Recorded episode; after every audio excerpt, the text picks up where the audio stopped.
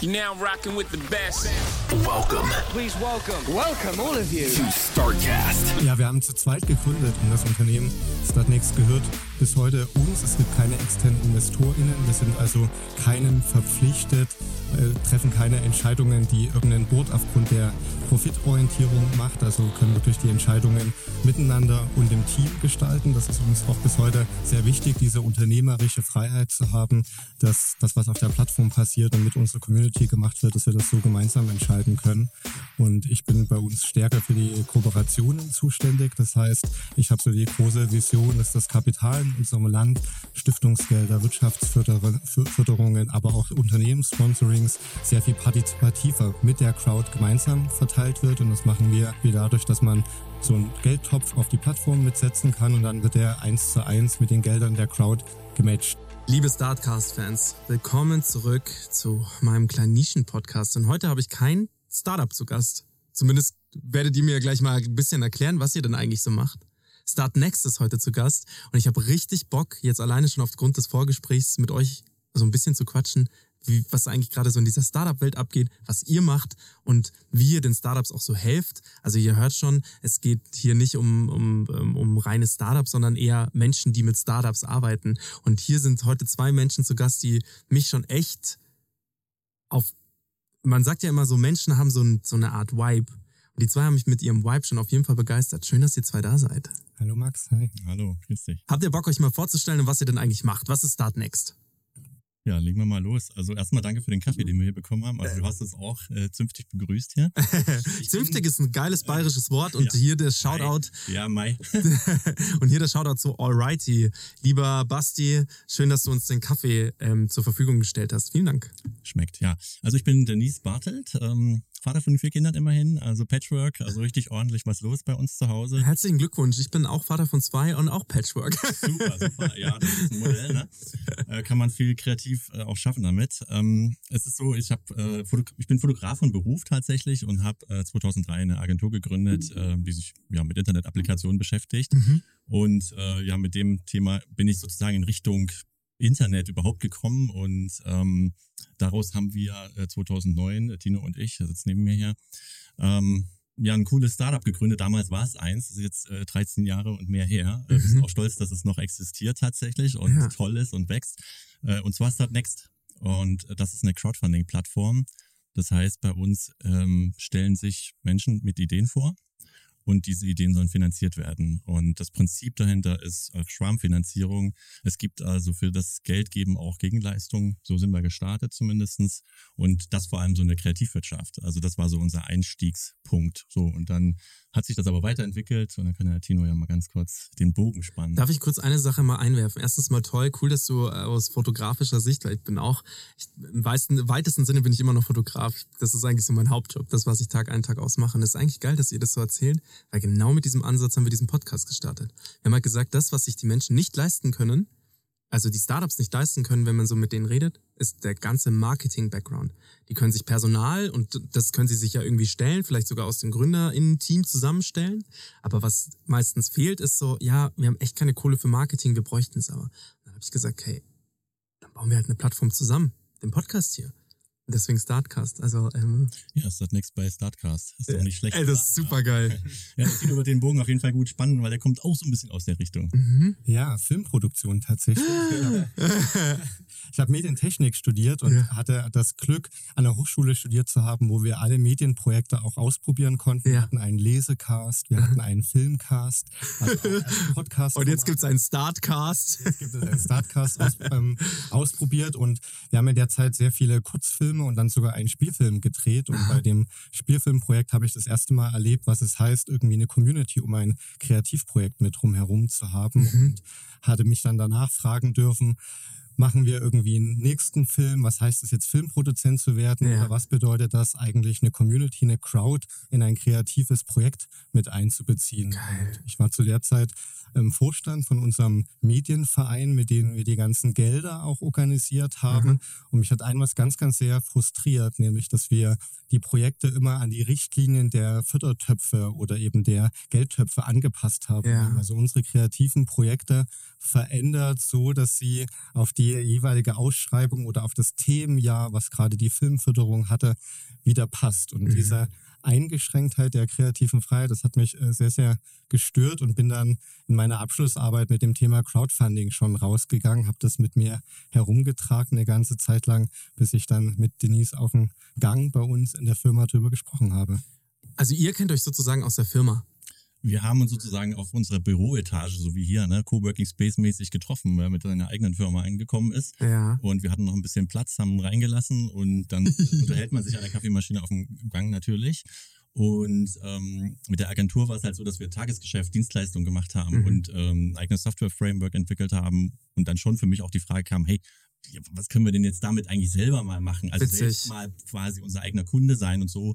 Und wir hatten die Chance, äh, quasi in dem Moment ähm, auf Knopfdruck uns eine Plattform hinzustellen mhm. mit geringen Kosten, weil wir hatten keinen Knopf in der Tasche, sollte ich mal sagen. Also mhm. da war kein äh, Startup-Budget oder so, das ist alles bootstrapped. Aber wir hatten die Möglichkeit, unser eigenes Tool zu verwenden und die Möglichkeit erschien uns so sinnvoll und irgendwie groß, ähm, dass wir es dann angegangen sind und in der Firma, in der Agentur sozusagen den ersten Samenkorn gesetzt haben und damit die Plattform äh, in Gang gebracht haben, würde ich mal sagen. Das, das ist so geil, dass ihr das gerade erzählt, weil an demselben Punkt bin ich jetzt auch gerade mit unserer Agentur.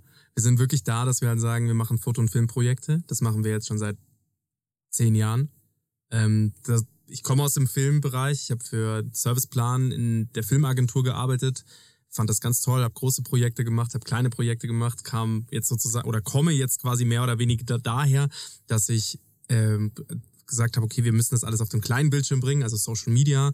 Ähm, jetzt wurde auch Social Media nicht mehr Querformat, sondern Hochformat. Irgendwann mal geht's wieder zurück, aber jetzt gerade. Crazy, oder? Ja, ja. Also es ist witzig, weil ähm, äh, ich hatte letztens ein Gespräch mit, mit einem unserer, unserer besten Crewmember, der Goran, und der hat was ganz Schlaues gesagt und das ist mir so nicht in den, in den Kopf geschossen. Er hat, weil ich dann irgendwann mal, wir waren bei Maschmeyer gesessen und dann haben wir so drüber geredet, dann habe ich gesagt, ich bin gespannt, wann der erste Hochformatfilm rauskommt. Mhm. Dann sagt er so zu mir, hä, wieso denn? das Hochformat ist ja nur, solange das Endgerät so aussieht. Und irgendwann mal werden wir keine Endgeräte mehr haben, die so aussehen, sondern eher Variables. Und dann geht das wieder aufs Breitbild. Also man muss ja quasi nur diesen Gap abwarten. Und das fand ich einen super schlauen Satz. Naja, auf jeden Fall. Anyway, Agentur gegründet und so. Und jetzt stehen wir halt da und wissen halt nicht, what's the next step. Weil wir werden auf jeden Fall nicht so was werden wie Serviceplan. Wir können das, was wir aber machen, jetzt nicht für immer weitermachen, weil du sagst es selber, Patchwork, Familie, die Familie wird vielleicht noch größer. Man verliert auch irgendwie manchmal, irgendwann mal den Grip. Also du bist irgendwann mal nicht mehr derjenige, der den heißen Scheiß produziert, auch wenn du immer versuchst ähm, dabei zu sein, aber ich merke das ja jetzt schon. Wir haben letztens mal irgendwie drüber geredet, meine Frau erzählt mir dann so, äh, oder wir haben irgendein Meeting und dann reden die von TikTok und TikTok ist wirklich kein nichts, was, was so fern ist. Aber ich habe das nicht.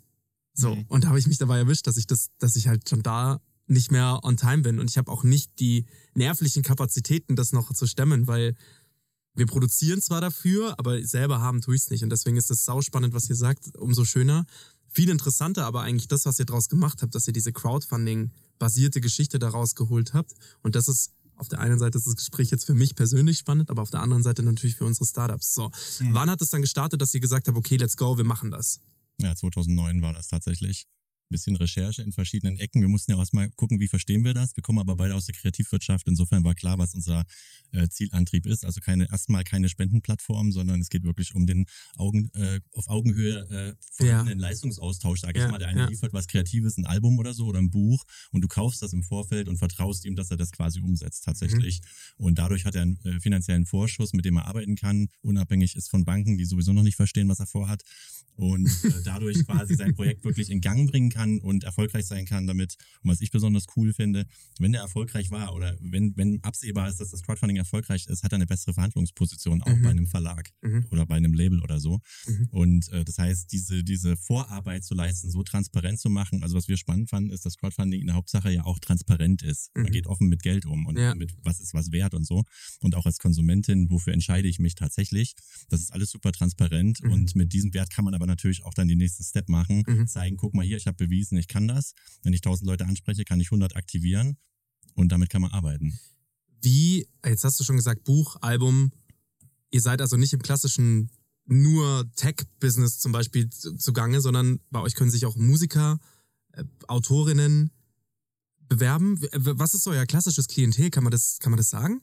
Also Kultur- und Kreativwirtschaft ist das, mit denen wir gestartet sind und MusikerInnen ist die größte Community, die I wir heute auf haben, weil MusikerInnen haben Fans und die Fans wissen ja ungefähr, was passieren wird. Es wird ein Album produ- produziert. Es gibt War Jupiter Jones bei euch? ja, die letztes Jahr. Letztes Jahr. Genau. Ja, genau. Die Sonne ist ein Zwergstern. So ist es.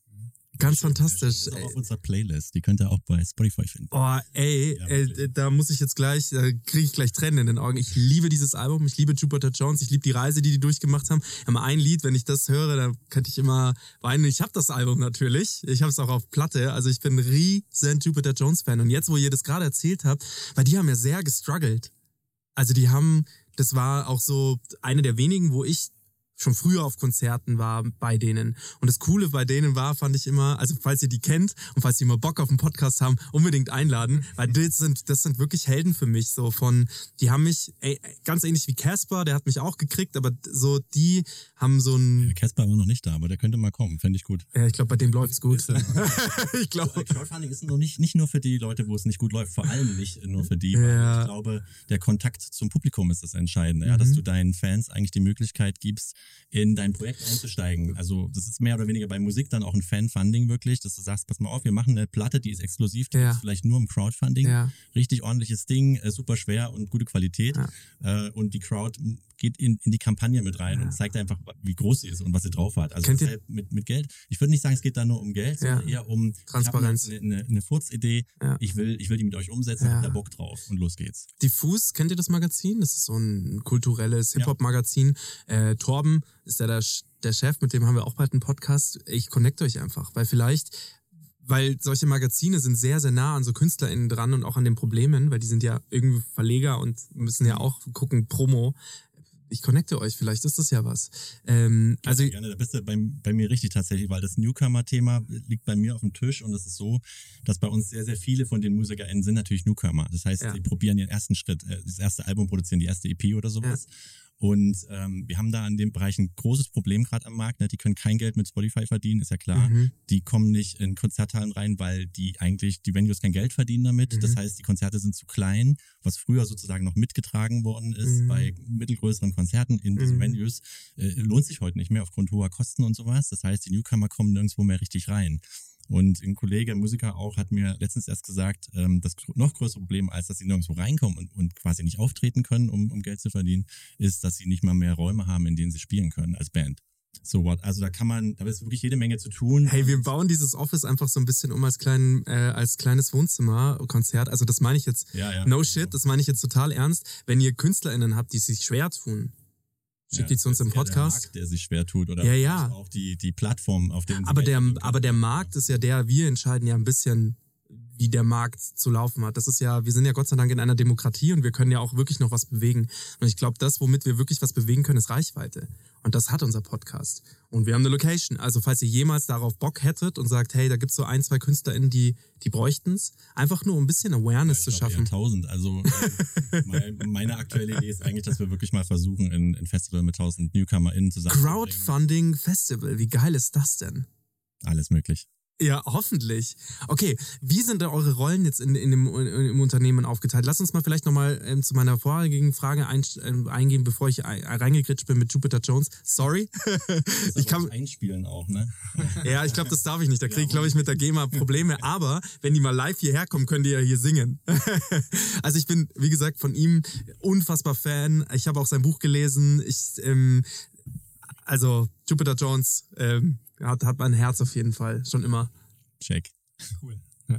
Ja, ja, wir haben zu zweit gegründet und Ja. das Unternehmen Startnext gehört bis heute uns. Es gibt keine externen InvestorInnen. Wir sind also keinem verpflichtet, äh, treffen keine Entscheidungen, die irgendein Board aufgrund der Profitorientierung macht. Also können wirklich die Entscheidungen miteinander und im Team gestalten. Das ist uns auch bis heute sehr wichtig, diese unternehmerische Freiheit zu haben, dass das, was auf der Plattform passiert und mit unserer Community gemacht wird, dass wir das so gemeinsam entscheiden Ja, können. ja. Und ich bin bei uns stärker für die Kooperationen zuständig. Das heißt, ich habe so die große Vision, dass das Kapital in unserem Land, Stiftungsgelder, Wirtschaftsförderungen, aber auch Unternehmenssponsorings sehr viel partizipativer mit der Crowd gemeinsam verteilt wird. Und das Ja. machen wir zum Beispiel dadurch, dass man so einen Geldtopf auf die Plattform mitsetzen kann und dann wird der eins zu eins mit den Geldern der Crowd gematcht. Also man gibt Krombacher 10 Euro, wenn die Crowd zum Beispiel 10 Euro gibt. Ah, das ist ja geil. Das ist ja natürlich cool. Gestern war ich beim Basketballspiel, habe ich das auch gesehen für jeden Dank, den irgendeiner gemacht hat, hat äh, BMW 1000 Euro gespendet, fand ich dann ganz fantastisch. Aber ähm, jetzt mal zurück zu den Kooperationen. Tust du dir da leicht? Also die Unternehmenskooperationen sind natürlich viel, viel einfacher, weil sie ja. verstehen, okay, ich habe hier die Chance, eine Kommunikation zu machen, mhm. Marketing-Reichweite zu bekommen. Mhm. Und bei den Stiftungen und auch bei den Wirtschaftsförderungen geht es eher darum, wie können wir unsere Geldvergabe digitalisieren, wie können wir innovative neue mhm. Prozesse ausprobieren. Und das ist ein langsamer Weg. Also das ist nicht schwer, aber es geht sehr langsam voran. Und mhm. ich glaube, dass ähm, in den Stiftungen ja immer auch stärker eine junge Generation sitzt, die Bock ja. hat, diese partizipative Gedanken und diese Digitalisierung mitzunehmen. Plus die Transparenz. Ich glaube, ja. das ist schon auch mit der größte Punkt, dass du halt siehst, dass du erstens mal auf der einen Seite, glaube ich, sehen wir uns alle sehr danach, gemeinsam an einem Strang zu ziehen, eine Crowd in seinem Rücken zu haben und zu merken, man bewegt gemeinsam was, ist schon irgendwie schön, was Schönes. Ich glaube, wir müssen alle auch die Demokratie fördern. Das Verständnis der Demokratie wird immer mehr nach rechts gerückt, was echt äh, fatal ist. Und ich glaube, mit, gerade bei euch, so politisch vielleicht seid ihr ja gar nicht so politisch, aber ich glaube, genauso was fördert den, den politischen Gedanken der Demokratie auch noch mehr, dass du siehst, gemeinsam kannst du wirklich was bewegen. Also egal, ob es ein, ein, Album ist, das du ermöglicht oder ein Buch ist, das du ermöglicht, du kannst mitpartizipieren und es ist transparent und das ist das Schöne. Und ähm, ich glaube, wenn man das mal so in, in ein Bild, in einen Rahmen packen würde, was ihr macht, ist das für mich die Demokratisierung ähm, von ganz, ganz vielem und die erreichbar, also dass, dass man Dinge erreichbar macht, das finde ich echt schön. Da kommt auch vielleicht die Überleitung, dass es heute nicht nur Kultur- und Kreativprojekte sind, ja. sondern zum Beispiel auch kommunale Projekte, wo mhm. wir gemeinsam im Stadtbild ein Projekt machen, wo gemeinsam ein Park ah. oder eine Radbahn, also eine, eine Fahrradstrecke unter einer U-Bahn in Berlin finanziert wird, wo also BürgerInnen bewusst mit eingebunden werden, mhm. genau wie du sagst, dadurch sich sehr viel mehr Teil dieser politischen Entscheidung, dieser Mitgestaltung fühlen. Das ist natürlich geil. Ich habe mich schon immer gefragt, wie man so eine Parkbank bekommt. Kennt ihr diese Parkbanken, wenn dann so ein, eine Plakette da oben drauf steht, dann so gesponsert von Familie, Familie Meier beispielsweise. Finde ich immer finde ich immer mega geil. Und ich habe mir das immer so gewünscht, die im englischen Garten, dass ich auch so eine Bank habe, so im Andenken an mich, für meine Kinder. So, dass die dann da immer sitzen können. Und das fand ich eigentlich immer ganz geil. So auch so Crowdfunding-mäßig. Und ähm, das finde ich schön. Und wie, wann hat sich das bei euch verlagert? Also wann ist es weg, so nicht weggegangen von Kunst und Kultur, aber sagen wir mal so ein neues Feld? Kam da einfach jemand auf euch zu und hat gesagt, ich hätte das Projekt, hättet ihr Interesse dran? Also es ist wirklich nur hinzugekommen, es ist nichts weggegangen, ja. es ist mehr hinzugekommen. Wir haben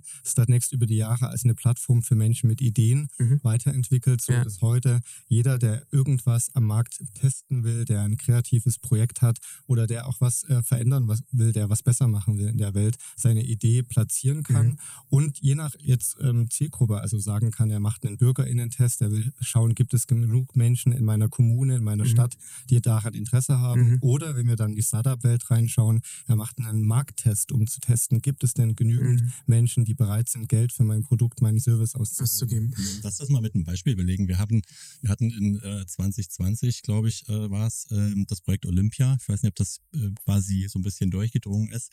Äh, und zwar aus Berlin. Da soll das Olympiastadion gemietet werden für eine große demokratische Veranstaltung. Da ging es um Klimaschutz, um verschiedene Petitionen, die in dem Stadion mit den Gästinnen, die kommen, sozusagen gemacht werden sollen. Und es kommen ein paar Musiker dazu und so. Da war auch ähm, äh, Lena, Lena Meyer-Landrut mit am Start und so äh, Luisa Neubauer. Die wollten also wirklich gemeinsam so ein großes Ding machen. Und das Problem ist, dass wenn du so ein Stadion nutzen willst, musst du es vorher reservieren. Kostet richtig Kohle, irgendwie 1,8 Millionen oder so. What? Reservierungsgebühr.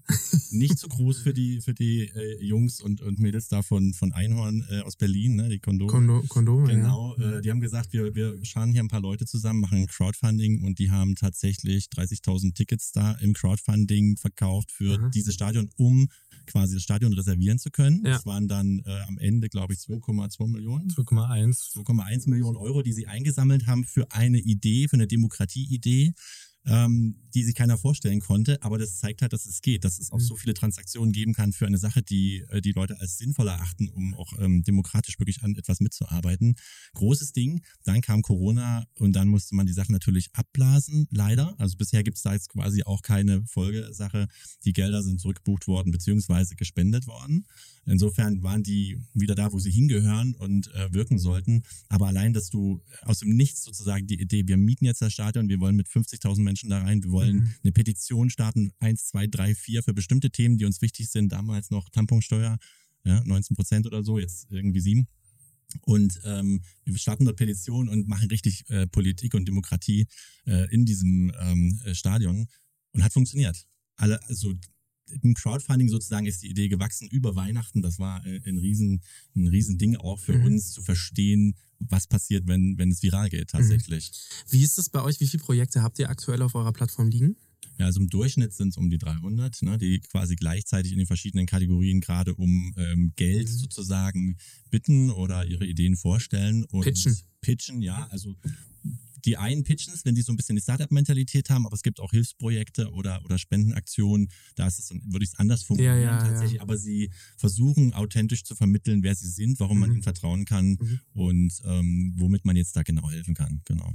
Inzwischen sind ungefähr 15.000 Projekte über die Jahre erfolgreich geworden. Wow. Und erfolgreich, was heißt das im Crowdfunding? Viele Projekte starten und sagen, wir brauchen auch eine bestimmte Summe, um mal die CD zu produzieren Ja. oder um eben mal das Stadion zu mieten. Mhm. Und das ist ein Aspekt, den es beim Crowdfunding gibt, das Alles- oder Nichts-Prinzip, Ja. was ich als Projektinitiatorin einstellen kann. Und dann gibt es auch eben viele Projekte, die mit ihrer Idee gescheitert sind. Auch Ja. das gehört zum, zum Was passiert Crowdfunding da- dazu. Dann werden die Gelder nicht eingezogen, dann kommen die Verträge nicht zustande, dann gibt es Ah, keinen okay. Kaufvertrag. Das bedeutet, ich, wenn ich jetzt sage, ich beschließe, das, das zu fördern, dann bezahle ich erstmal und dann wird es theoretisch wieder zurückgebucht. Ja, also zumindest äh, bekommst du es wieder, wenn das Projekt nicht stattfindet. Genau. Ja. Wir buchen es aber im besten Fall gar nicht, weil dann entstehen auch keine Kosten, Buchungskosten. ja, ja, ich wollte Wir gerade. versuchen jegliche Kosten im System zu vermeiden natürlich, Ja, ja. weil das Geld soll ja wirklich direkt ins Projekt fließen und möglichst nicht nochmal äh, an Mhm. andere Dienstleister. Und das versuchen wir so gut wie es geht eben zu machen. Wie seid ihr über die Jahre gewachsen? Also das interessiert mich schon auch von erster Idee, wie viele Projekte kamen im ersten Jahr zustande und wurden dann auch realisiert? Also ich meine, das ist dann schon, könnt ihr euch noch ans erste Projekt erinnern? Ja, die ersten drei Projekte, also wir sind mit drei Projekten ähm, gestartet. Damals auf der Startkonferenz haben wir, das die hieß damals so in Duisburg, glaube ich, die haben also verkündet, dass man sich jetzt registrieren kann und dann sind wir mit drei Projekten gestartet. Das war einmal ein, Buchprojekt, einmal so ein Ausstellungsprojekt und ähm, die Projekte sind nach einem Bereich von ein bis 3.000 Euro gewesen. Der Projektdurchschnitt ist heute eher bei fast 10.000 Mhm. Euro. Wir haben aber eben auch viele Projekte schon über 100.000 oder gar schon über eine Million. Genau, dieses Projekt war ja eine Million. Genau, also das größte Projekt aktuell auf, na, in, der, in, der Heile, in der History sozusagen ist äh, mit 4,4 Millionen Euro. Oh wow, was war das? Äh, Oder ist das? Flutwein. Das Projekt Flutwein, das kennst du vielleicht, ne? Da habe ich mitge das, äh, da habe ich nicht, also ich habe da nicht mitgemacht, aber mir wurde mir wurde das geschenkt. Ah, da siehst du, schau mal. Also da geht's halt um die ähm, ja, verschütteten Weine aus dem Ahrtal, die Ja. quasi geborgen worden sind. Ja. Und in dieser Kampagne, Der Wein hat furchtbar geschmeckt, aber das Projekt war sehr gut. siehst du, das, Ganze, Flasche zum Öffnen gedacht war. Ja, es ging ja. Das wurde ja geprüft auf jeden Fall. Das Entscheidende ist, dass mit diesem Projekt eine Symbolik quasi durchs ganze Ja. Land gegangen ist. und eine 4,4 Anteilnahme. Millionen. 4,4 Millionen, ja. Wow. Äh, Ich glaube, da waren es 40.000 äh, Unterstützende. Also das war schon Gab es da auch ein Startbudget? Also, dass sie gesagt haben, okay, wir wollen irgendwie äh, ja, 40. 500.000, glaube ich, oder so. Ja, also eine Million oder 500.000, weiß ich jetzt nicht mehr ganz genau. aber Wow, gut getoppt auf jeden Fall. Auf jeden Fall, ja. Aber das war auch äh, wirklich sehr gut kommunikativ gemacht, äh, sehr clean, sehr klar verständlich. Ich Mhm. meine, Flutwein ist ein toller Name und wenn du mich jetzt fragen würdest, was ist, ne, was sind so die drei, vier Punkte, wie ein Crowdfunding erfolgreich sein kann, Mhm. das Entscheidende ist aus meiner Sicht, dass Das frage ich dich jetzt hiermit. ja, ich antworte schon mal. Das Entscheidende aus meiner Sicht ist nicht, dass ähm, ich dir jetzt sagen kann, wie mein Projekt heißt, sondern dass, dass du das noch weißt Ja. und nachher deinen Freunden sagen kannst. Und Flutwein kannst du 100% weitererzählen. Die Ja. Geschichte ist mit dem Begriff schon erklärt. Ja, ja, und so, wenn das geht mit, mit einer Idee, dann ist das der Knaller. Und dann kannst du damit äh, sehr, sehr gutes ja, Online-Marketing machen Mhm. und äh, für einen viralen Effekt sorgen. Noch ein bisschen, wie das die, die Einhörner so machen äh, aus Berlin, ne, in ihren Videos ein bisschen Spaß mit reinbringen, dass die Mhm. Leute sich erinnern, dass da irgendwie, da stimmt was nicht, das ist eine coole Idee, Mhm. was haben die vor? Fair Sustainable Products, du hast von uns auch so einen Begriff genannt. Ähm, also einfach ein Stück weiterdenken und trotzdem so gut verpacken kommunikativ, dass man das weitererzählen kann. Weil wenn es nicht weitererzählt wird, müsstest du jeden selbst erreichen. Mhm. Und so kann das Projekt nicht über dich hinauswachsen. Mhm. So, ne? Also wenn ich, wenn ich irgendwie 100.000 Euro einsammeln möchte, das wird schwer mit meinen Kontakten allein. Da muss Voll. ich schon wirklich, die Kontakte müssen nochmal andere Kontakte ansprechen, damit sich das verbreitet. Und ähm, Ja, man muss vor allem auch vorfühlen können, ob der Puls, den, der Impuls, den man selbst hat, ob der auch zieht. Genau, Bei genau. anderen, noch ja. ein gutes Beispiel für so einen Begriff ist original unverpackt. Also als, als Anfang, äh, also erster Samen aus meiner Sicht für die, für den Erfolg der Unverpacktläden, die natürlich jetzt durch Corona ganz schön gelitten haben, ne, was, oder durch die Inflation auch. Aber original unverpackt ist auch eine Begrifflichkeit, wo ich sage, geiler Name. Mhm. Ja, und, und der im Crowdfunding, das, das Das funktioniert. ist sowieso, wie du es eben gerade schon gesagt hast, ich leide da immer mit den Läden mit, die hier sind, Mhm. weil das ist ein so geiles Konzept. Das macht so, das macht so Sinn. Und das, es gibt ja auch coole Unternehmen wie zum Beispiel Recap, die halt auch das Mhm. fördern, dieses, ja, dieses, München ein super Ding. ja, genau. Die äh, Florian war jetzt schon öfter hier und Mhm. wo man ja genau sowas, wo man eine Kombination schaffen könnte aus unverpackt und dann halt Mehrweg. Ja, genau. Äh, Das fände ich so fantastisch. Aber es gibt halt immer noch Leute, die halt sagen, so, die auch hier im Podcast schon waren, die halt sagen, das ist total dämlich, diese Unverpacktläden. Und ich bin halt total kontroverser Meinung. Ich sag halt, das ist das, das Reinste, was es geben kann. Natürlich ist es, muss man da immer auf den Hygienestandard halt sehr hoch halten, aber es gibt halt ganz, ganz viele ähm, Kritiker da und KritikerInnen da und das ist, äh, also grundsätzlich, alles, was nachhaltig ist, hat immer, stößt immer auf Gegenwind und ich verstehe nicht, warum. Ja, äh, ist, Nachhaltigkeit scheint nicht so skalierbar zu sein. Und wir sind in einer Skalierungswelt immer noch Mhm. und äh, alles muss wachsen, alles muss größer werden. Und für mich ist das immer, wenn ich irgendwas in der Plastiktüte sehe, denke ich auch so, ja, irgendwann hat man da aus Erdöl dieses, diese, Mhm. diese dünnen Plastikfilme gewonnen, ja, wie rum das jetzt geht. Und, Und die landen dann wieder im Essen. Äh, Irgendwann ja, im Fisch und dann Ja. wieder im Essen. ja, das ist ja eine schlimme Erkenntnis jetzt danach sozusagen, aber es hat ein Problem gelöst natürlich, Mhm. nämlich, dass die Dinge einfach doppelt oder dreimal so lange haltbar sind und Mhm. ähm, auf einmal kann man was alles auf Vorrat irgendwo hinlegen und alles ist immer verfügbar. Das sind so Mhm. Zusammenhänge, die da Voll. entstehen. Muss alles verfügbar sein, ist halt die Frage. Und ich Interessant. glaube, ich glaube, nein. Es gibt sehr, sehr gute Sterneküche, sag ich mal, oder kleine Restaurants, die nur mit Dingen arbeiten, die gerade verfügbar sind und zwar äh, in, natürlich verfügbar in dieser Region. So. Oder, was auch sehr cool ist, hier in München gibt's einen Laden. Ähm, äh, lieber Felix, wenn du es hörst, freut mich, äh, dass du einen Podcast hörst. Ähm, der hat einen äh, grünen Stern bekommen. Das bedeutet ein vegan, vegetarischer ähm, Gummio-Stern, was halt eine Auszeichnung dafür ist, dass du exzellente vegetarische Küche hast. Und der zum Beispiel legt ein. Also der sammelt im Sommer und hat dann halt im Winter Erdbeeren beispielsweise, aber halt eingelegt oder fermentiert. Einfach etwas, wo er sagt, er möchte mit dem Produkt im Winter aber noch arbeiten, aber so wie es am natürlichsten ist, so dass er nicht in den Supermarkt geht und, und Erdbeeren aus Spanien im Dezember beziehen muss, sondern halt sagt, das sind Erdbeeren, die kommen hier vom, vom Bauern um die Ecke, ähm, die hat er vielleicht sowieso nicht brauchen können oder es waren, die waren sowieso weiß ich nicht, drüber, die legt er ein und macht da draus was richtig Geiles. Und das finde ich so schlau. Dieses Einlegen, das ist total verloren gegangen. Ja, absolut. Äh, Wir sind auch wirklich extrem stolz auf diesen, auf diesen Trend, den wir dann irgendwann mal identifiziert haben bei uns, weil zudem haben wir nichts beigetragen im Sinne äh, unserer Zielausrichtung, wie wir gekommen sind, Kreativwirtschaft. Ne? Mhm. Auf einmal wurde die Plattform von Menschen mit Ideen benutzt, äh, die gar nicht in unseren Kategorien so direkt Mhm. lagen. Ne? Wir haben die natürlich ergänzt, also Ja. dafür Kategorien, aber ähm, wir haben das beobachten können und haben uns quasi damit beschäftigt und das dann quasi gestärkt, Mhm. äh, dieses äh, Engagement. Und deshalb sind nämlich inzwischen sehr viele äh, Social Entrepreneurships auch auf der Geil. Plattform, die versuchen, neue innovative Konzepte Ja. im Bereich Social Entrepreneurship Ja. oder überhaupt Entrepreneurship Ja. anzusetzen. Und das sind jetzt nicht Tech-Projekte, die auch hyperskalieren wollen, sondern das sind Lösungsansätze für Probleme, die wir tatsächlich haben. Ne? Wir haben Mhm. Überalterung der Gesellschaft. Das sind so viele ungelöste Probleme. Fachkräftemangel. Fachkräftemangel, das kommt noch dazu.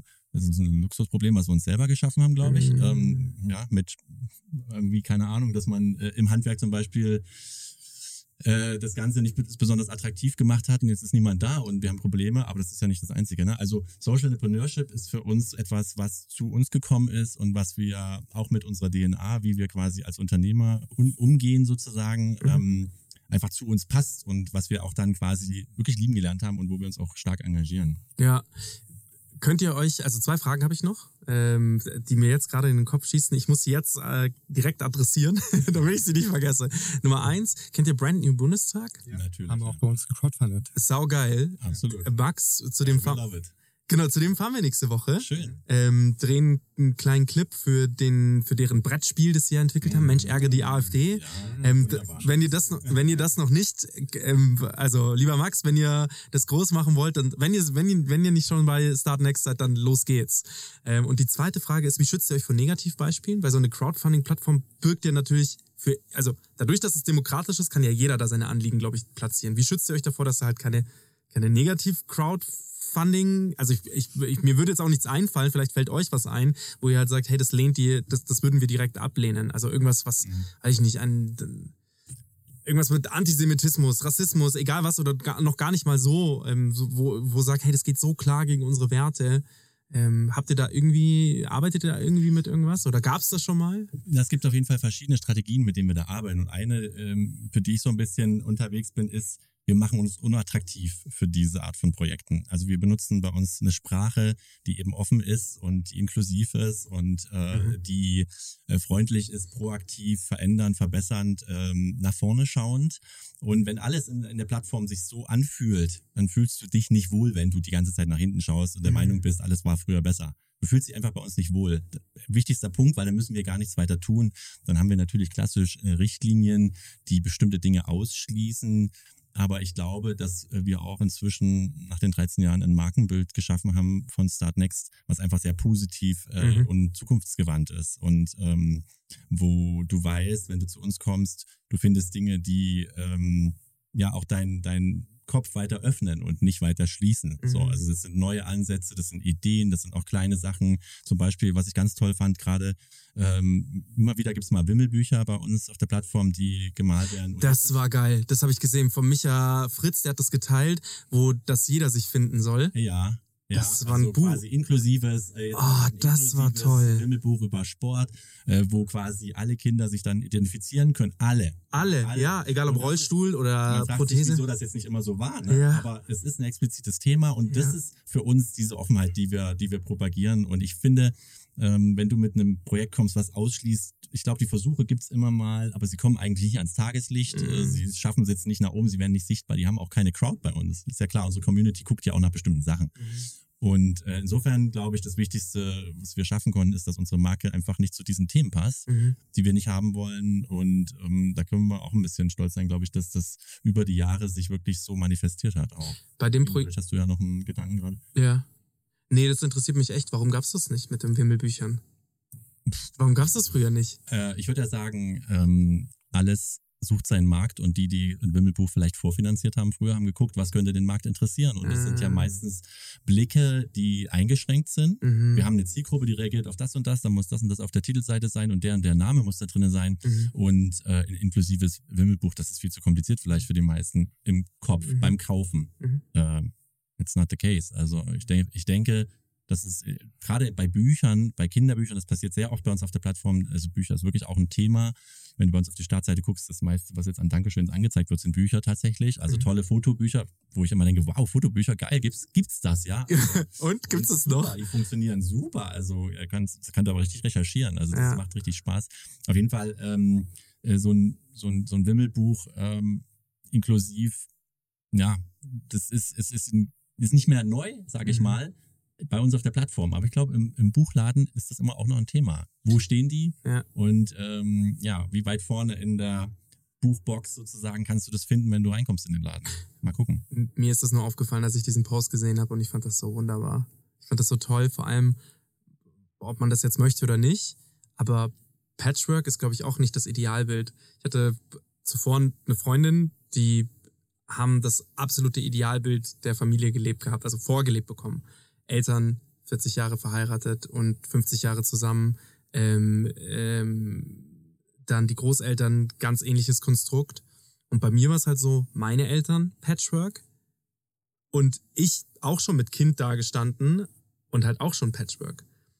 Und es ist manchmal so interessant, weil man gar nicht merkt, dass man einen Rucksack hat, was für andere ein Päckchen ist. Mhm. Und dann, wenn man solche Wimmelbücher dann halt auch sieht und halt sieht, jetzt bin ich noch das absolute Idealbeispiel, weil was ist mir passiert? So, äh, ohne irgendwie, also ich, ich bin, was da meine Aussprache angeht, ich bin, ein, ein, also das habe ich letztens bei einem Comedian auch irgendwie gesehen, so ich bin ein, ein hellhäutiger, privilegierter, studierter junger Mann, mein Kind genauso, äh, so, mir ist noch nie irgendwie in irgendeiner Form Ablehnung passiert. Dementsprechend war das das erste Mal, wo ich halt so ein bisschen auf was geclasht bin, was ich nicht kannte. Also so eine Art hey krass, okay, so und das deswegen fand ich dieses dieses Buch so schön, weil ich jetzt noch mehr verstehen konnte. Wir hatten auch mit Roger Reckless einen Podcast über Rassismus, wo ich noch mehr so verstanden habe, dass nicht der große Rassismus das Problem ist, sondern der, der, der kleinen, der kleine Rassismus und deswegen sind genau solche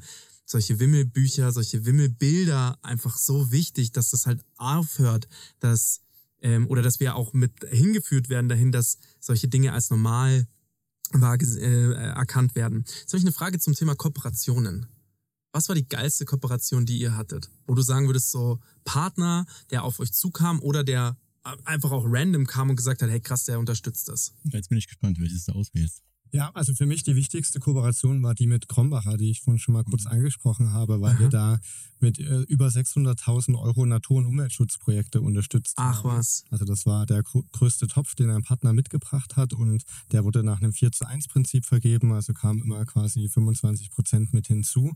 Und das ist für mich cool zu sehen, Krombacher, die ja auch eine gewisse Vergangenheit hatten im Bereich der Natur- und Umweltschutzförderung und haben gesagt, wir machen das neu, wir machen das mit der Community, mit unserer Zielgruppe ja auch Mhm. gemeinsam und geben diese Entscheidung in dieser Sponsoring-Abteilung oder auch CSA-Abteilung ab und treffen gar nicht selbst die Entscheidung, welche Projekte gefördert werden. Wir treffen die Entscheidung, dass wir Natur- und Umweltschutz als Richtlinie haben und dann kann aber die Crowd unser Sponsoring, unser Unternehmensbudget verteilen. Hm, Ich würde noch einen ergänzen, und zwar äh, DM, also Drogeriemarkt.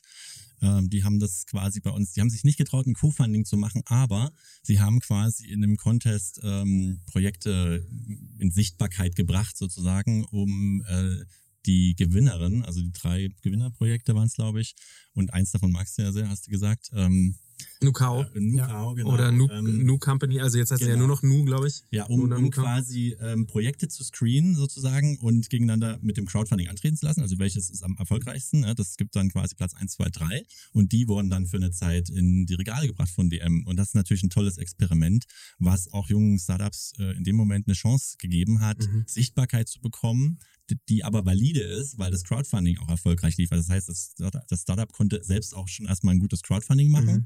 Und ähm, DM hat es dann getoppt, indem es einfach ähm, ja, Verkauf im Regal angeboten hat. Und wir wissen, wie teuer Regalfläche ist, Mhm. vor allem wahrscheinlich im äh, Drogeriemarkt. Und Wie ähm, schwer ist es überhaupt, das da reinzukommen? Eben, eben. Also es ist gar nicht, also DM ist wirklich sehr innovativ. Also es ist gar nicht unmöglich, da reinzukommen. Aber die Frage ist, wie lang ist der Weg dahin? Ja, also Mhm. wen muss ich treffen? Und so über das Crowdfunding ging das natürlich super. Also ich fand das toll. Klar kann man auch mit Co-Funding, also ein bisschen Geld dazu noch äh, pusht natürlich auch so ein bisschen vielleicht die Produktionskette von so einem jungen Startup. Mhm. Aber äh, damals, das war, ist schon ein paar Jahre her, trotzdem sehr mutig äh, von DM, das so auszuprobieren. Und es hat den äh, Startups, die da drin waren, dann auch wirklich geholfen. Was war das andere? Oatsam? ja. Oatsam, Oatsam war das andere, durfte immer noch auch äh, dort äh, stehen. Also insofern ähm, hat sich das gelohnt für die Startups damals. Was waren die geilsten Projekte für euch, wo ihr sagen würdet, geht gar nicht um Kohle, sondern es ist, also einmal die- das mit dem Olympiastadion fand ich, fand ich schon eine geile Nummer. Ähm, und da, da muss ich halt sagen, schade, dass es nicht stattgefunden hat, aber was nicht ist, kann ja noch werden. Es geht ja mehr um das Bild, das da mobilisiert wurde. Und äh, da finde ich, finde ich toll. Was waren die geilsten Projekte, wo ihr sagen würdet, von Herzen? Ähm, Ich glaube, da, glaub, da würde ich auch jedes Mal eine andere Antwort äh, geben. geil, ich frage dich einfach, ich, ich rufe dich jetzt jede Woche einmal an und dann frage ich dich.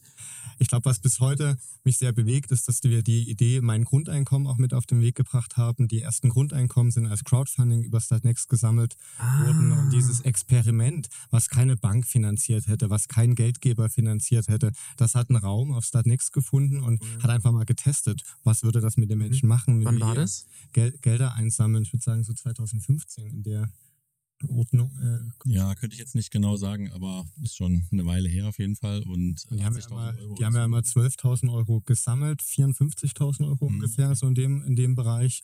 Und haben da die ersten drei, über drei. Grundeinkommen gesammelt und daraus dann die Idee auch entwickelt, das könnten wir ja weiter tun und Mhm. haben dann quasi Crowdfunding zu ihrem Modell, mit dem sie ja heute über Mhm. hunderte Grundeinkommen schon oder tausende wahrscheinlich schon inzwischen vergeben haben. Mhm. Also das hat mich sehr inspiriert, dass wir so ein Raum für Experimente Ja. auch sind. Vor allem für positive Experimente. Also, dass es auch dieser, diese intrinsische Motivation vom Menschen gibt, Gutes zu tun, oder? Ich meine, das ist ja, Ja. immer wieder begeisternd. Also wenn, wenn ich jetzt auf die Frage antworte, ich würde eher Unbedingt. sagen, ich finde alle ähm, Projekte toll, wo es vor allem um Female Entrepreneurship geht. Das Cool. heißt, wenn dort ähm, wirklich so Frauenteams rausgehen, einfach eine Sache durchsetzen, äh, von der sie absolut überzeugt sind. Kannst du da äh, eins gegen nennen? Den, gegen den Markt. Ähm, gar nicht so spezifisch, aber es gibt halt Periodenprodukte, Ja. die sind mehrfach quasi auf der Plattform gewesen und Female Company war da auch ganz zum groß. Beispiel. Und ähm, die kommen mit wirklich geilen Ideen, völlig frischen, neuen Perspektiven auf etwas. Äh, nicht so verkrustet, auch nicht so äh, quasi auf der Brust rumtrommeln hier wie so ein, ne, wie so ein starker Alpha-Affe, sondern Das ist auch quasi das- ein ganz anderer Ansatz von, von Ja. Kommunikation, von Entrepreneurship auch. Ja, ja, ja. Und das äh, zu beobachten und zu sehen, wie das auch unsere ähm, Wirtschaft beziehungsweise die, die Marktwirtschaft, diese Art und Weise des Umgangs sozusagen mit Zielen und wo wollen wir hin, was wollen wir eigentlich erreichen, also wie Mhm. verschieben wir vielleicht den Purpose vom Gewinn und so, das finde ich super spannend äh, zu sehen und ich äh, glaube auch, dass äh, je mehr das werden, umso mehr wird die Nadel in der Mitte äh, quasi ausgerichtet, was, was quasi das, die Ausgewogenheit von, von Wirtschaften auch bedeutet. Ja. Also das ist meine These und ich beobachte das und das finde ich mega spannend. Deshalb Ja. würde ich da gar nicht ein Beispiel nehmen, aber ähm, die sichtbar werden zu lassen, ist Teil unserer Plattformkultur Mhm. und es sind auch mehr Frauen, ähm, also äh, mehr weiblich gelesene Personen als männlich gelesene Personen als NutzerInnen auf der Plattform. Mhm. Also wir haben da wirklich ein sehr, sehr großes offenes Bild und ich glaube, das hat viel mit der Kultur zu tun, Mhm. was wir da quasi zulassen, öffnen und ähm, Mhm. was sich da zeigen kann. Und dass man das als Labor betrachten kann, Crowdfunding auch, und äh, selber gucken kann, was passiert. Ne? Das, Und, und gründet ihr eure eigenen Startups? So ja, dass, wir haben ja unser eigenes Startup. ja, aber Start Next Lab. Wo Ja. dann quasi so eigen, eine, eigene Ideen zu, äh, auf die Beine gestellt werden, fände ich ja auch geil. Jetzt habt ihr so viel Expertise über die Jahre entwickelt. Ja, also wir haben, wir haben so zwei spannende Teile noch, an denen wir so ein bisschen arbeiten, glaube ich. Das ist einmal so ein bisschen ein Stiftungsthema. Wir wollen das Ganze ein bisschen mehr manifestieren Cool. und schauen, wie wir, ich sage jetzt mal Kultur oder, oder Wirtschaftsförderung äh, da auf einen neuen Level heben können, Ja. um auch mehr Co-Funding-Gelder aus anderen Stiftungen zu ähm, ähm, allokieren, sag ich mal. Und auf der anderen Seite ähm, ist es jetzt quasi für mich so ein bisschen das Thema Musik. Also was können wir dort machen? Also weil dort ist gerade der Markt eigentlich kaputt, finde ich, für alles, was in Zukunft kommt, außer große Player in großen Hallen mit teuer viel Geld und ähm, teuren Tickets. Gestern war die Krone zum Beispiel, glaube ich, wurde vergeben, oder? War das Mhm. nicht gestern? Mhm. Ist halt auch wieder, ich finde, das ist halt irgendwie so eine, so eine dermaßen blöde Prestigeveranstaltung, wo, Ja, äh, das Entscheidende für mich ist, wo, wo sehen wir quasi die, die nachwachsen? ja, Und wie entwickeln sich Stile, die wir noch nicht kennen? Wo sehen wir die? Mhm. Werden die niedergedrückt und so? Und ich würde mich jetzt quasi wirklich mit den Ressourcen, die wir haben, dafür einsetzen, dass wir. also ein eigenes, eigenes Label, fast schon. Im Prinzip ja. Also es ist ja nur eine Frage des Prozesses und dann bist du ein Label. Und ähm, also aus meiner Sicht, da passiert noch was. Also da, das wird jetzt nicht so, wie es hier ist, gerade bleiben. Und äh, 30 Millionen Euro sind äh, an Newcomer gegangen in den letzten Jahren über die Plattform. Ist jetzt auch nicht so wenig. Und es sind wirklich tolle, tolle Geschichten auch dabei. Eine hast du ja schon genannt. Und ähm, Jupiter Jones. Allerdings nicht als Newcomer, sondern die haben Ja. halt wirklich ihr, ihr ähm, Lieblingsprodukt sozusagen einfach auch mal Ja. gecrowdfundet. Und äh, wichtig bei Musik, wir haben, äh, beziehungsweise in die Kultur, wir haben während der Corona-Zeit einen eigenen Hilfsfonds gemacht. Das heißt, da war für uns viel los auf der Plattform. In der Zeit sind wir auch stark gewachsen Mhm. ähm, und haben einen Corona-Hilfsfonds gemacht und haben dort äh, auch eine halbe Million Euro immerhin in äh, Kulturprojekte gesteckt. Das waren dann Clubs, äh, die keine Kohle mehr hatten, wo einfach der war zu dann und die konnten nichts mehr machen, Mhm. brauchten Geld, ähm, MusikerInnen auch und ähm, ja, weiß ich nicht, also Gastronomie war es, glaube ich, noch, genau. Also das heißt, während der, während der Schließphase sozusagen standen ja einige Läden leer. völlig vorm Schock sozusagen, Ja, was ja. passieren kann. Und die sind dann zum Crowdfunding gekommen und da konnten wir wirklich extrem helfen auch und ähm, das wurde auch sehr, sehr dankbar angenommen. Schnell und unbürokratisch. Also da waren viele, die hatten ihre Crowd, ihre Community, ihre Gäste Mhm. und die konnten sie einfach von heute auf morgen eben auch fragen, sie zu unterstützen. Ja, das äh, wurde, glaube ich, auch ganz viel über, ähm, über so Tickets gemacht, oder? Dass man auch sagen kann, hey, mein, genau, also ich kaufe meine Mahlzeit jetzt schon mal ein Genau. und, und, und gehe dann Zukunft, für die Zukunft. Ja, ja, genau. Ähm, könnt ihr mal so den Prozess einmal beschreiben? Ich bin jetzt Unternehmerin, Musikerin, Künstlerin, wa- was auch immer und möchte mein Projekt crowdfunden. Wie gehe ich das an? Ja, ganz easy eigentlich. Du machst, du schaffst den Login auf Start Next und dann kannst du einfach ein Projekt starten. Da gibt es einen schönen Button, Projekt starten mit einer Mhm. Rakete. Und dann bekommst du im Prinzip Einblick in unser Projektinterface. In dem Interface gibt es in verschiedenen Stufen, wird in Formularen, im Prinzip werden Informationen abgefragt. Im Grunde genommen, wie viel willst du einsammeln? Brauchst du das unbedingt das Geld oder kannst du jeden Euro nehmen? Ähm, wie lange soll die Kampagne laufen? Und ähm, hast du eine Gegenleistung? Wie sehen deine Dankeschöns nennen wir die aus. Also die Gegenleistungen sind das Tickets zum Beispiel, ist das Merch, ist das eine Platte, ist das ein Buch, was auch immer. Ne? Also du kannst das alles selber anlegen, ist wie so ein kleiner Online-Shop, kannst du ja auch so betrachten tatsächlich. Und ähm, da gibt's noch einen Blog, den du schreiben kannst. Die Pinwand kannst du bearbeiten, ähm, wo dann deine UnterstützerInnen sozusagen sich melden können. Das heißt, du bist ja auch in Interaktion. Mhm. Und irgendwann drückst du halt auf den Knopf und sagst, ich möchte das ganze Ding jetzt starten. Da wirst du von uns nochmal legitimiert Mhm. über ein Verfahren mit unserem Dienstleister, damit wir wissen, wer das Geld Mhm. bekommt und wo es überhaupt hingeht. Das, Mhm. das wird schon geprüft. Und ähm, dann ist das Ding online. Und ich sag's mal so, dann passiert erstmal gar nichts. Außer du machst Kommunikation. Mhm. Und äh, das ist die wichtigste Aufgabe im Crowdfunding. Mhm. Also früher haben wir auch gedacht, so ein bisschen das Projekt anlegen ist eigentlich das Wichtigste, ist es aber gar nicht. Mhm. Also Du musst ja das dranbleiben. Pitch-Video vergessen. Ne? Also zum Projekt anlegen gehört definitiv auch das Pitch-Video. Ne? Es muss der Funke muss überspringen zu denen, die dich unterstützen sollen. Aber äh, also die, das Starten des Projektes bedeutet, jetzt geht die Arbeit los, jetzt ist die Kommunikation dran und im Prinzip hast du dann die nächsten 30, 40 Tage, so ungefähr ist die Mhm. Laufzeit von einem normalen Crowdfunding-Projekt. Da hast du quasi als Hauptaufgabe, alle deine Kontakte wirklich informieren. Mhm. Und wie wir heute gelernt haben, und das ist vielleicht auch so ein wichtiges Learning jetzt aus den letzten Jahren, einmal deinen Kontakt anschreiben, konvertiert nicht. Mhm. So, inzwischen ist es so, dass du im, im Grunde genommen statistisch in sieben Mal erreichen musst, damit es beim siebten Mal was passiert im Kopf ne? oder Mhm. vielleicht eine, Handlung. Und wenn du heute auf Social Media was postest, kann das halt sein, um jemanden siebenmal zu erreichen, müsstest du vielleicht hundertmal was posten. Das ist schon, das skaliert schon ganz schön. Einfach Ja. weil Algorithmen verhindern, dass überall alles ankommt, was du postest, Ja, ist ja ja. klar. Und ähm, insofern heißt das wirklich 40 Tage lang einen guten Plan haben, was kommuniziere ich. Ist quasi auf mache 40 Tage angelegt. ja, das war jetzt das Beispielprojekt. Du kannst Ah. es auf 90 anlegen Ah, ja, oder okay. auf 10, je nachdem, wie gut deine Crowd so Aber ist. gibt's da ein Minimum, Maximum? Nicht wirklich. Also Du kannst einen Tag machen. ja, wenn du wenn du alle am Start hast und alle sagen, ey, wir warten schon und es gibt sowieso nur 1000 Platten Ja. und die kommen alle an dem Tag, dann ist das so. Das Mhm. ist natürlich geil. Es gibt Projekte, die haben am ersten Tag ihr Projekt finanziert und es Ja. waren 80.000 Euro. Also das geht. Du bist gut vorbereitet dann. Also es macht auch Sinn, wirklich sich gut vorzubereiten Mhm. auf, was sind meine Kommunikationskanäle, wo gehe ich hin, wie Mhm. mache ich das, habe ich eine Storyline, kann ich die Leute unterhalten über 30, 40 Tage und so. Mhm. Ähm, also Vorbereitung ist alles, gutes Kommunikationshandwerk ist wichtig, gute Bilder, gu- gute Stories vielleicht auch, die man Mhm. posten kann. Und ähm, das bis zum Ende so. Und, und dann ist die Kohle drin oder sie ist nicht drin. Wie verdient ihr euer Geld?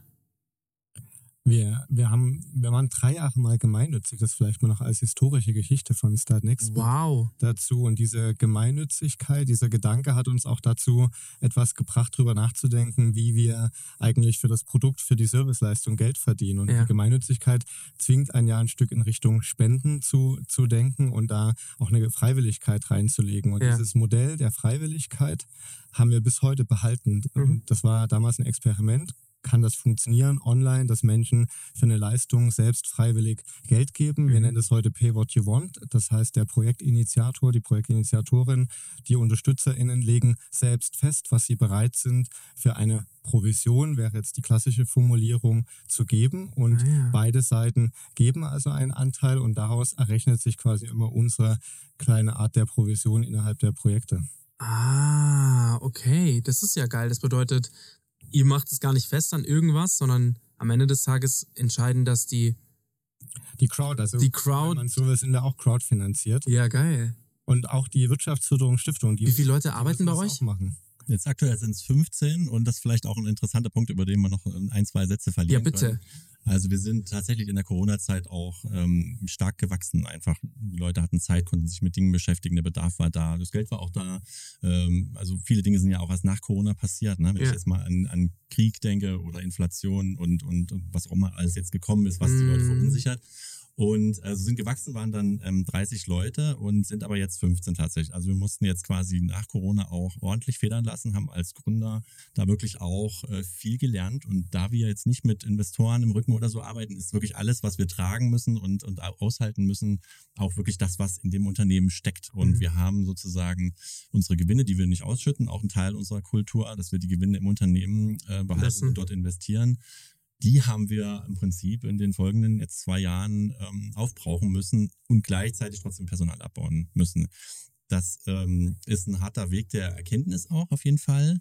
Für mich fühlt sich heute ähm, diese Verschlankung äh, wirklich sehr, sehr dynamisch an. Also ich habe Mhm. eine neue Dynamik, äh, spüre ich, und die, die macht sehr viel Frische auch, lässt ein paar Sachen los sozusagen und ähm, bringt quasi äh, Fokussierung mit sich auch nochmal. Ne? Zu 100 Prozent. Und, und genau, weil, weil du kannst wirklich nur das machen, wofür jetzt die Ressourcen auch gerade da sind oder die Menschen und die Kompetenzen vor allem auch. Wir haben schon immer kompetenzbasiert gearbeitet. Also nur was wir wirklich können im Personal, was wir also mitbringen, alle an Fähigkeiten können wir einsetzen. Alles andere müssen wir leider liegen lassen. Mhm. Aber ähm, jetzt ist es so, dass es nochmal fokussiert wird und dieser Fokus macht Spaß. Das Einzige, was ich, äh, was mich manchmal so ein bisschen stört, ist, wir haben natürlich sehr innovative Ideen am Start. Wir, das sind so zwei, drei Sachen, die wirklich toll sind und die dauern einfach länger jetzt.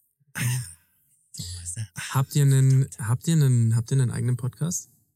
Wir hatten tatsächlich einen Podcast, ähm, den haben wir aber ähm, vor Dürfen drei wir euch unterstützen? Hä? Dürfen wir euch mit einem Podcast-Format unterstützen? das wir- würden- ja, lass uns drüber reden. ja. Das würden wir sehr gerne machen. Einfach aus dem Sinn, dass ich euch beide richtig gut finde. Also ihr, ihr habt auch beide sehr, ähm, sehr gute Stimmen und das, eure Ansätze sind so toll. Also die sind einfach, das ist einfach auf einer ganz humanen Ebene, ohne, wir müssen alle Geld verdienen und wir müssen alle von was leben. Das, so, keine Frage. Aber es ist, geht immer so, wie viel und wie viel ist zu viel und ab wann, ab wann bereichert man sich nur noch. Was ich aber merke, ist, dass die Startups sich einfach wirklich schwer tun mit der Kommunikation. Deswegen haben wir unseren Podcast gegründet. Aber wenn ihr jetzt auf eurer Seite auch sagen würdet, hey, es gibt so ein paar Projekte, die da merkt ihr selbst, weil ihr seid ja immer noch Menschen, auch wenn man die Plattform dann demokratisch ist. Also man kann ja dann nicht einfach sagen, okay, wir unterstützen dieses eine Projekt mehr als das andere. Das ist ja dann auch wieder unfair. Aber dass man halt trotzdem sagt, es gibt manche Projekte, die gehen einem wirklich persönlich auch nahe. Und das darf man, glaube ich, als Gründer innen auch einfach sagen, ähm, dass man die dann in ein Podcast-Format packt. Plus eure Erfahrung. Also ich, ganz ähnliches Format, wie wir eigentlich aufgesetzt haben, nur eher auf der Crowdfunding-Basis, dass man halt auch wirklich sagt, irgendwie, oder man macht 365 Tage Podcast und sagt halt echt immer jeden Tag ein Crowdfunding oder 300, wenn ihr sagt, ja, ihr seid irgendwie 300 pro Monat, irgendwie so, dass man halt, dann bekommt man ja irgendwie immer so ein Lifetime mit. Oder man erzählt auch von Erfahrungsberichten von früher, weil, wie gesagt, ich glaube, das würde den Menschen wirklich helfen. Und diese Geschichte von Crowdfunding ist, ähm, ich ja, bin einfach begeistert von euch und von, von dem, was ihr macht. Ja, danke erstmal für das Kompliment. Ich denke, das nehmen wir einfach mal. Nehmt's einfach mit. Einfach mit. Ja, das bestärkt ja auch tatsächlich, äh, wie gesagt, äh, wir haben, wir mussten. Und 15 Leute, by the way, ist auch nicht wenig. Also ja, ja. 15, äh, 15 Gehälter, die auch wiederum wahrscheinlich irgendwelche Familienmitglieder haben. Ja, natürlich. Das, das ist eine Verantwortung. So. Ja, das ist auch eine tolle Verantwortung, äh, wenn wir gemeinsam, wir verfolgen ja tatsächlich ein Ziel und, und alle Mitarbeitenden bei uns, auch die, die jetzt leider nicht mehr da sind, die haben dieses Ziel auch verfolgt, nämlich diese Demokratisierung, von der du gesprochen hast, dass quasi Ideen möglich sind, unabhängig davon, welche Privilegien du hast. Darum Mhm. geht's nämlich. Du hast auch über Privilegien schon gesprochen. Ja. Und äh, einer unserer wichtigen ähm, äh, Info-Claims quasi vom Anfang äh, unserer Website ist einfach, dass egal welches Privileg du hast, du kannst bei uns starten und schauen, was damit passiert. Mhm. Und wenn du jetzt einen Podcast äh, machst mit Projekten unserer Plattform oder wir, ne, dann wirst du eine hohe Diversität wiederfinden, weil sich bei uns sehr viele Menschen tatsächlich trauen und äh, trauen, diese Idee erstmal live zu bringen. Das ist eine große Challenge für die meisten. Ne? Viele haben Ideen in, in der Schublade, holen die nie raus.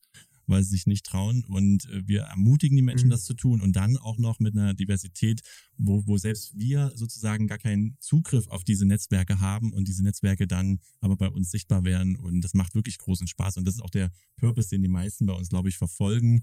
Ähm, diese, dieses Gatekeeper-Prinzip sozusagen auszuschalten, Mhm. das hatte uns damals angetrieben, quasi rausnehmen, wer blockiert sozusagen. Und ähm, ich denke, das, das haben wir geschafft. Deshalb sind auch solche Gespräche mit Startenden, wie wir sie nennen, super interessant, weil die natürlich aus ganz anderen Perspektiven kommen. Manche sind wirklich gar nicht professionalisiert, sondern die können einfach aus ihrem Leben ihre Dinge erzählen. Gestern hatte ich ein Pitch-Video gesehen von einem Projekt, weiß jetzt leider nicht, ob es aus Bayern war, aber ich glaube schon, da geht es um Holzverarbeitung und ähm, Holz nutzen als CO2-Speicher, in dem sozusagen wie in Parkettfußboden Reststücken vom Holz weiterverarbeitet werden, sodass sie als Bilder an der Wand, als Dämmung, als was auch immer verwendet werden und nicht verbrannt werden. Also es geht darum, Holz nicht zu verbrennen, sondern doch zu nutzen im Wohnbau und ähm, solche Geschichten sind super spannend. Und da, da kannst du auch hingehen und sagen, wie kommst du da drauf? Was, was hat dich be bewegt, dazu, das zu denken, so zu machen, den, äh, ich sage jetzt mal, den Betrieb deines Vaters so umzubauen in so eine nachhaltige Richtung Mhm. und welche Chancen hat das auf auch Wirtschaftlichkeit? Das sind ja Mhm. spannende Fragen. Mhm. Und es gibt die Leute, die das probieren und die werden sichtbar bei uns. Ne? Insofern ist es super spannend. Äh, uns fehlen die Ressourcen, so einen Podcast zu machen. Wir haben eine kleine Show äh, gelauncht, jetzt die siebte, jede Woche eine, und zwar heißt die Launch Day Show. Das ist ein Mhm. YouTube-Format im Hochformat. Ah. Ich vorhin schmunzeln, Ja. weil wir gesagt haben, Mobile First, weil wir. Ja, zu dort- 100 Prozent. Ich sehe das, ich sehe das auch so. Ich fand nur den Ansatz Ja, ja, vom. Goran einfach so geil, weil der mich so richtig abgeholt hat. Und der Goran muss man auch nochmal sagen, der, der ist einfach, also ähm, ich möchte niemandem zu nahe treten, aber ich bin Anfang 30 und er ist Anfang 40. Also uns trennen halt einfach zehn Jahre und er ist von seinem, von seinem Mindset her einfach ganz anders. Das heißt nicht, dass es 40-Jährige gibt, die, die nicht jünger sind oder 30-Jährige, die äh, älter denken, also von der Verständnis, vom Verständnis her. Aber wir sind da halt driften auseinander. Und ich fand seinen Ansatz einfach, das war so erfrischend, weil es so ähm, modern gedacht, also weiter, zwei, drei Schritte weiter gedacht war, aber mich in meiner, in meinem aktuellen Stand so abgeholt hat, dass ich mir gedacht habe, ja, aber aktuell ist es doch. Und dann sagt er, nee, nee, nee, denk doch mal zwei Schritte weiter. Und du musst doch mal überlegen, was danach aktuell ist. Fand ich echt gut. Genau. Jetzt ist es so, dass wir uns für Hochformat entschieden haben, weil Ja. wir quasi einminütige Pitches von Projekten, die gerade in dieser Woche live gehen, dann bei uns auf den so Social Media Kanälen anzeigen, Mhm. in einer Show nochmal interviewen auch. Das heißt, du kannst, wenn du heute äh, zu Startnext Instagram-Profil gehst, dann siehst du fünf Pitches dieser Woche, die sind am Donnerstagabend gestartet. Mhm. Und da siehst du 60 Sekunden und die erklären einfach nochmal ganz, äh, ganz Elevator real- Ja, naja, gar nicht so, so äh, hochtrabend, sag ich mal, weil Ja. Elevator Page ist ja auch ein bisschen Pressure, Ja. sondern einfach in den 60 Sekunden, die einfach die quasi die Idee aus der Schublade gezogen haben und jetzt dir erklären, was sie machen wollen. Mhm. Wirklich, das, das kann deine Nachbarin sein, das kann ein Professor sein, das ist völlig wurscht. Alle treffen sich in diesem Format dann im Grunde genommen und du siehst halt, wie sie das präsentieren. Das macht halt mega Spaß, Spaß, das zu ja. sehen. Aber es sind nur 60 Sekunden, das heißt, da kriegst du nicht alles raus. Du Mhm. kannst höchstens ein bisschen Appetit bekommen und dann ins Projekt gehen. Und die kriegen, wenn es gibt eine Gewinnerin in dieser äh, Launch Day Show, und zwar die, die die meisten Likes einsammeln. Mhm. Also ähnlich wie bei, bei, bei, bei DM damals dann sozusagen. Genau, innerhalb von einer Woche. Und die kriegen dann von uns ein Co-Funding. Das heißt, aus dem Geld, was wir sozusagen in der freiwilligen äh, Unterstützung bekommen, äh, geben wir nochmal Geld wieder raus Ach, das ist so ja geil. Co-Funding, um diesem Projekt so einen ersten Boost nochmal zu geben. Cool. Also so richtig durchgespielt, dieses ganze Crowdfunding, Co-Funding. Ja, und vor allem Likes beziehungsweise Reichweite erreichen. Also die Mhm. machen die, die Reichweite, die sie mit dem Pitch erreichen sollen, um die Likes zu bekommen, das machen sie ja für sich, Mhm. nicht für uns. Also Wie viel, wie viel Reichweite habt ihr bei euch? Die Also Kanäle? Die, die Frage ist jetzt quasi, wo du, wo du Reichweite suchst. Also wir sind gar nicht so riesig aktuell mit unseren Kanälen, aber äh, bei Instagram sind es irgendwie 13.000, 14.000, also es ist alles überschaubar, Ja. sag ich mal, weil der Fokus bei uns auf der Plattform ja immer auf dem Projekt liegt und das Projekt sich selbst promotet, Mhm. sozusagen. Und das heißt, dadurch äh, verteilt sich die Reichweite auf die vielen Projekte und Ja, das ist ja. für uns nicht so gut zu messen, aber Ja, ähm, ihr gebt Reichweite, bekommt aber auch wieder zurück. Also das Genau, ist ein Geben und Nehmen, ist des- total. Deshalb, deshalb haben wir eine freiwillige Unterstützung, weil wir auch gesagt haben, ja, klassische Plattformen, Plattformen, die, die nehmen die Kohle oder, oder verdienen das Geld mit Anzeigen. Du Mhm. gibst die ganze Zeit deinen Content da rein Mhm. und, und kriegst vielleicht ein Feature. Mal gucken, Mhm. wie das Verhältnis ist. Ne? Also manchmal fragt man sich, ob das Verhältnis stimmt. Mhm. Wir wissen es nicht so genau. Und bei uns ist es halt einfach so, wir haben gesagt, freiwillige Provision oder freiwillige Unterstützung dann für Start Next und im Gegenzug Reichweite gegen Reichweite, also äh, auf Augenhöhe halt. Wenn ich euch jetzt fragen würde, wie lange wir schon aufnehmen, was würdet ihr sagen? 65 Minuten. wir sind auf jeden Fall knapp an der Stunde dran. Das ist schon ziemlich krass. Ich war, ich habe gerade mal kurz auf die Uhr geschaut und dachte mir, Junge, die Stunde ist schnell vergangen. Also ähm, ich nehme sehr viel mit aus dieser Stunde. Also echt krass. Ähm, ich habe richtig Bock mit euch Dinge auszudenken und wirklich auch unentgeltlich. Also uns ist da Kohle, wir verdienen unser Geld mit, mit dem Foto-Videoproduktion und vor allem mit Menschlichkeit, also mit dem Miteinander, ja. Also das ist uns ganz wichtig, dass wir halt gucken, äh, neue Brücken bauen sich nur zusammen und das funktioniert nicht, wenn ich auf euch zukomme und sage, hey, übrigens, ich habe da eine Idee und ich will da Geld haben, sondern andersrum, ich sage erstmal, ich hau erstmal Ideen raus und wenn ihr darauf Bock habt, dann können wir gucken, wie wir das über die Jahre hin machen. Aber ich bin erstmal auf die Menschlichkeit aus. Das heißt, Podcast würde ich gerne mit euch machen, weil ihr seid toll, das Format ist toll und auch gerne sind so Wohnzimmerkonzerte. Also wenn ihr sagt, hey, ihr habt Newcomer, die haben Bock drauf, dann holt die hierher. Dann machen wir hier drin einfach, dieses Büro wird sowieso umgebaut. Dementsprechend können wir dann ein paar Leute hierher holen und so New Newcomer-Konzerte machen. Wir haben das Video-Equipment, wir können Livestreamings machen. Also das, ähm, Das macht die Sache einfacher auf jeden Fall. Ko- Korrekt, ja, genau. Also da können wir wirklich was machen. Wenn ihr jetzt nochmal so zurückspringt, ähm, von euch beiden eins. Eins pro Kategorie. So ein Newcomer-Projekt, ein Projekt, wo ihr sagen würdet, egal ob Musik oder irgendwas, wo ihr nochmal sagen würdet, das hat euch irgendwie bewegt. Also da war die GründerInnen irgendwie bewegend. Das, das einmal. Und was waren so prestigeträchtige Projekte, wo ihr sagt, hey, da ist ganz schön viel Wirbel aufgekommen. Ja, ist, also ich finde es nicht einfach, die Frage trotz allem. Äh, Tino, vielleicht hast du ja schon was. Ich überleg mal. Ja, also be bewegt hat mich zum Beispiel Go Banyo, das war ein Duschbus in Hamburg, die gesagt haben, dass Hygiene auch zur Menschenwürde dazugehört und die haben auch über 100.000 Euro mit einer Spendenkampagnenlogik, aber auch dieses Prinzip geben und nehmen. Die haben nicht nur gesagt, wir sammeln hier Geld, sondern ihr könnt genau verstehen. Was haben die gemacht? Die sind quasi mit einen Duschbus finanziert und mit diesem Duschbus bieten sie obdachlosen Menschen an, Wow. Hygiene ähm, zu nutzen, sich zu Jesus, waschen. das ist ja geil. Das ist so schlau. Ja, und aus demselben Dunstkreis würde ich fast ergänzen, kommt ähm, äh, Rassismus ist für einen Arsch. Das war ein Projekt, da wurde quasi mit Goldeimer Klopapier Das ist auch Michael Fritz, also Michael genau, Fritz, genau, ja. genau. Deshalb also ganz, ganz toll, inhaltlich tolle Pro Produkte und Projekte, die, die sozusagen sich selbst aber auch finanzieren Ja. können in einer gewissen Weise. Also in dem Mhm. Fall jetzt hier Goldeimer, ähm, Toilettenpapier. Ähm, ich fand das mega stark, die Fläche des Toilettenpapiers auch für eine po politische Botschaft äh, zu benutzen. Mhm. Warum ist da denn keiner drauf gekommen, so ungefähr? Ne? Also Mhm. das kann doch nicht wahr sein, weil in allen öffentlichen Einrichtungen müsste im Prinzip damit auch wirklich ähm, für ähm, ja, Gemeinsames sozusagen geworben werden und nicht gegeneinander. Und ähm, war ein super Projekt auch auf jeden Fall. Also solche, mich interessieren auch ähm, Projekte vor allem, die eine politische Botschaft senden können und trotzdem aber auch consumable sind, die irgendwie greifbar sind, die man im Alltag implementieren kann. Und ähm, da gibt's gibt's einiges. Und also Rassismus ist für einen Arsch. Äh, das trifft ja einfach zu. Und wenn man dann sich seinen Po damit abwischen kann, geil? Also, Fand ich auch geil. Und also das größte, die größten Projekte, prestigeträchtig, wo man sagen würde, da, davon hat man auf jeden Fall gehört. Ja, ist ja auf jeden Fall Flutwein, äh, was wir schon erwähnt Ja. haben, das, was als die haben ganz, ganz, ganz viele Preise abgeräumt, allein für die Kom Kommunikationsmaßnahmen, Ja. also die, eigentlich alle Preise abgeräumt, wenn man da jetzt mal nachguckt, weil sie einfach toll kommuniziert haben, das wirklich gut gestreut haben mit 4,4 Millionen Euro, 40.000 Unterstützenden. Ja. Das ist krass. Kam sogar bei mir an, auf jeden Fall. Ja, genau.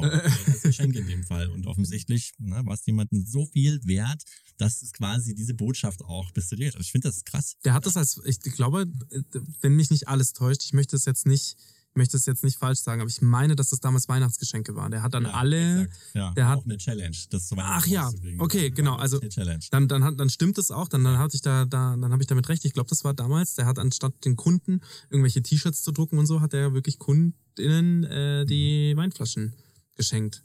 Das fand ich eine coole Nummer. Ja, danke für die Aktion sozusagen. Äh, Es war im Prinzip, das war ja im, im Juni oder wann war das äh, Hochwasser dort? Ja. Und ähm, innerhalb von so wenig Zeit sozusagen eine nicht vorhandene Firma, die 4,4 Millionen Euro sozusagen Einsammelt. einsammelt und verarbeitet in Spenden sozusagen dann rausgibt, aber die Flaschen auch logistisch wegbringt, Mhm. ja, und an die Zielorte bringt. Das ist in so kurzer Zeit hochgezogen, das schaffen ja die wenigsten Startups. Mhm. Und das Team um Daniel Koller damals, ähm, der das betrieben hat, ähm, die, die, das war krass, was die da wirklich auf die Beine gestellt Also haben. bewegend auch. Ja, und es ging auch nur, weil im Crowdfunding im Grunde genommen, ähm, es war die Flut, innerhalb von wenigen Tagen war die Kampagne aufgesetzt, weil klar war, was, wie und was passiert ist. Ja. Und während die Kampagne läuft, wurde die ganze Struktur, die im Hintergrund notwendig ist, um das umsetzen zu können, überhaupt diese Hilfsaktionen aufgebaut. Das heißt, äh, die Latenz sozusagen bis zur Auszahlung und ne, bis zum Transfer dieser Gelder und so wurde genutzt von dem Team, um etwas aufzubauen, was vorher nicht existiert hat, was Mhm. wir als Startup bezeichnen würden, was aber nur eine temporäre Installation war. Also Crowdfunding hilft auch bei solchen temporären äh, Dingen, äh, einfach weil, weil der Mechanismus so, so für viel Zeit auch gibt und, und Reaktionszeiten möglich macht. Und da wurde Weil halt viele-. Weil halt viele weniger geben und nicht einer viel. Exakt, Und ja. das ist halt der, Und der auch Hebel. keiner mitbestimmt von außen, sondern alle darauf hoffen, dass das Ziel von den, äh, die, die das gestartet haben, sozusagen Mhm, umgesetzt wird. ja. Ja. Also deren Purpose, deren intrinsische Motivation kann mit dem Geld empowered werden und kein Einfluss von außen verändert diese intrinsische Motivation, weswegen die ja so echt dann auch bleibt. Mhm. Ja. Sau cool, ja. Vielen Dank, dass ihr beide da wart. Lieber Tino, lieber Denise, äh, richtig geil. Ja, gerne. Also ich bin Ja, jetzt noch mehr Fan als zuvor schon. Also ähm, ganz, ganz toll. Danke euch beiden, dass ihr da wart, dass ihr extra auch nach München gekommen seid. Ja, ganz gerne. spannend. Danke für die Einladung. Ja, gerne. Danke. Bis dann. Ciao. Thanks for listening to this episode of Startcast.